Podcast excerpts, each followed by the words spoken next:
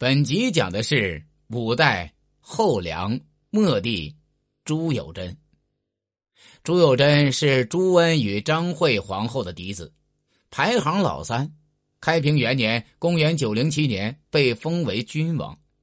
乾化二年（公元912年），颖王朱友圭杀死其父朱温，即帝位，封朱友贞为开封府尹、东都留守。次年，朱友贞与赵岩等人密谋推翻朱友圭。二月，打起了除兄逆、复大仇的旗号，联合魏博节度使杨师厚兴师问罪。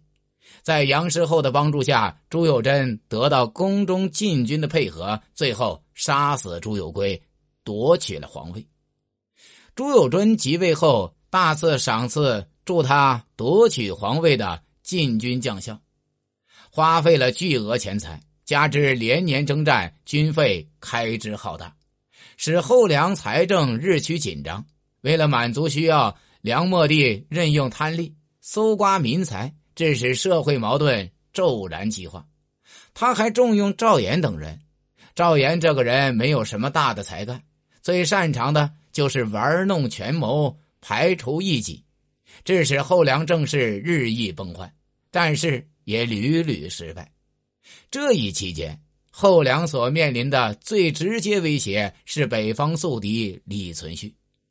李存勖年少有为，看见后梁朝局混乱，趁机集中权力要攻灭后梁。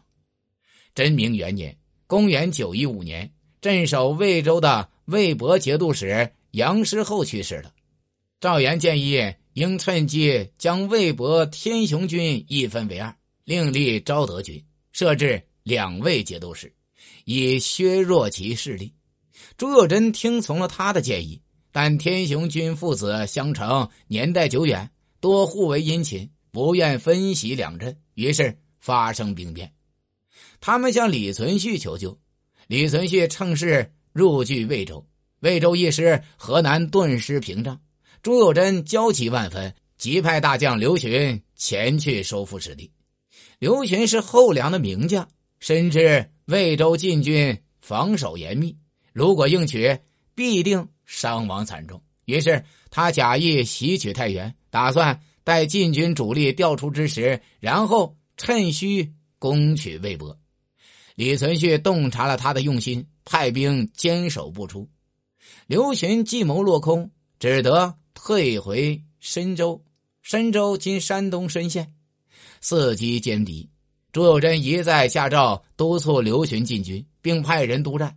刘询无奈，只得率兵攻打魏州，结果大败。后梁军卒死亡七万多人。晋军乘胜追击，连下邢、河归等州，从而使河北之地尽数归晋，与后梁形成隔河对峙的局面。朱友贞此时悔之晚矣啊！只得收缩兵力，巩固黄河防线。之后，双方征战不断，互有胜负。这一时期，梁朝的内部矛盾却日趋激化。自康王朱友敬作乱后，朱友贞疏远宗室兄弟，宠信赵岩及德妃兄弟张汉鼎、张汉杰等人。这些人依仗着朱友贞信任，卖官鬻爵，是玩弄权谋。搞得朝中是乌烟瘴气，人心涣散。朝里如敬祥、李振等忠心耿耿的大臣，虽然身居要位，但所提出的建议，朱友贞多不采纳。朝政荒废，将士离心，后梁江山那是摇摇欲坠呀。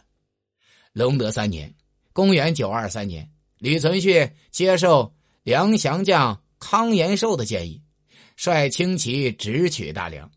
十月七日。兵不血刃的占领了曹州，随后领军直逼开封。朱友贞得到曹州失陷的消息后，惊慌不已，急忙召集群臣商讨对策。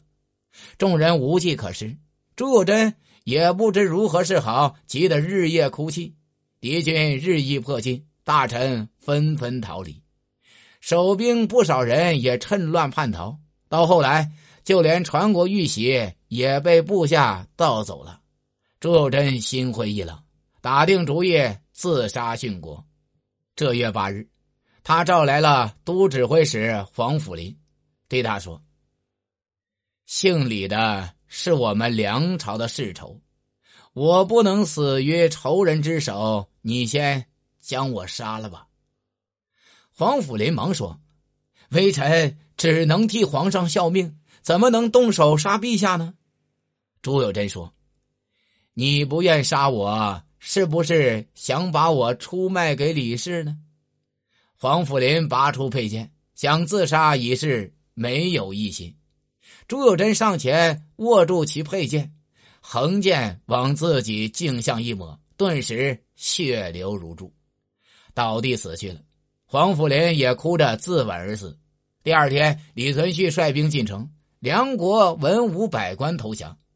次日，梁统军大将段宁也率全军在开封城外投降，后梁。至此灭亡。自朱温篡唐自立到末帝朱友贞自尽，前后只有短短的十六年。本集已经讲完，下集讲的是五代后唐庄宗李存勖。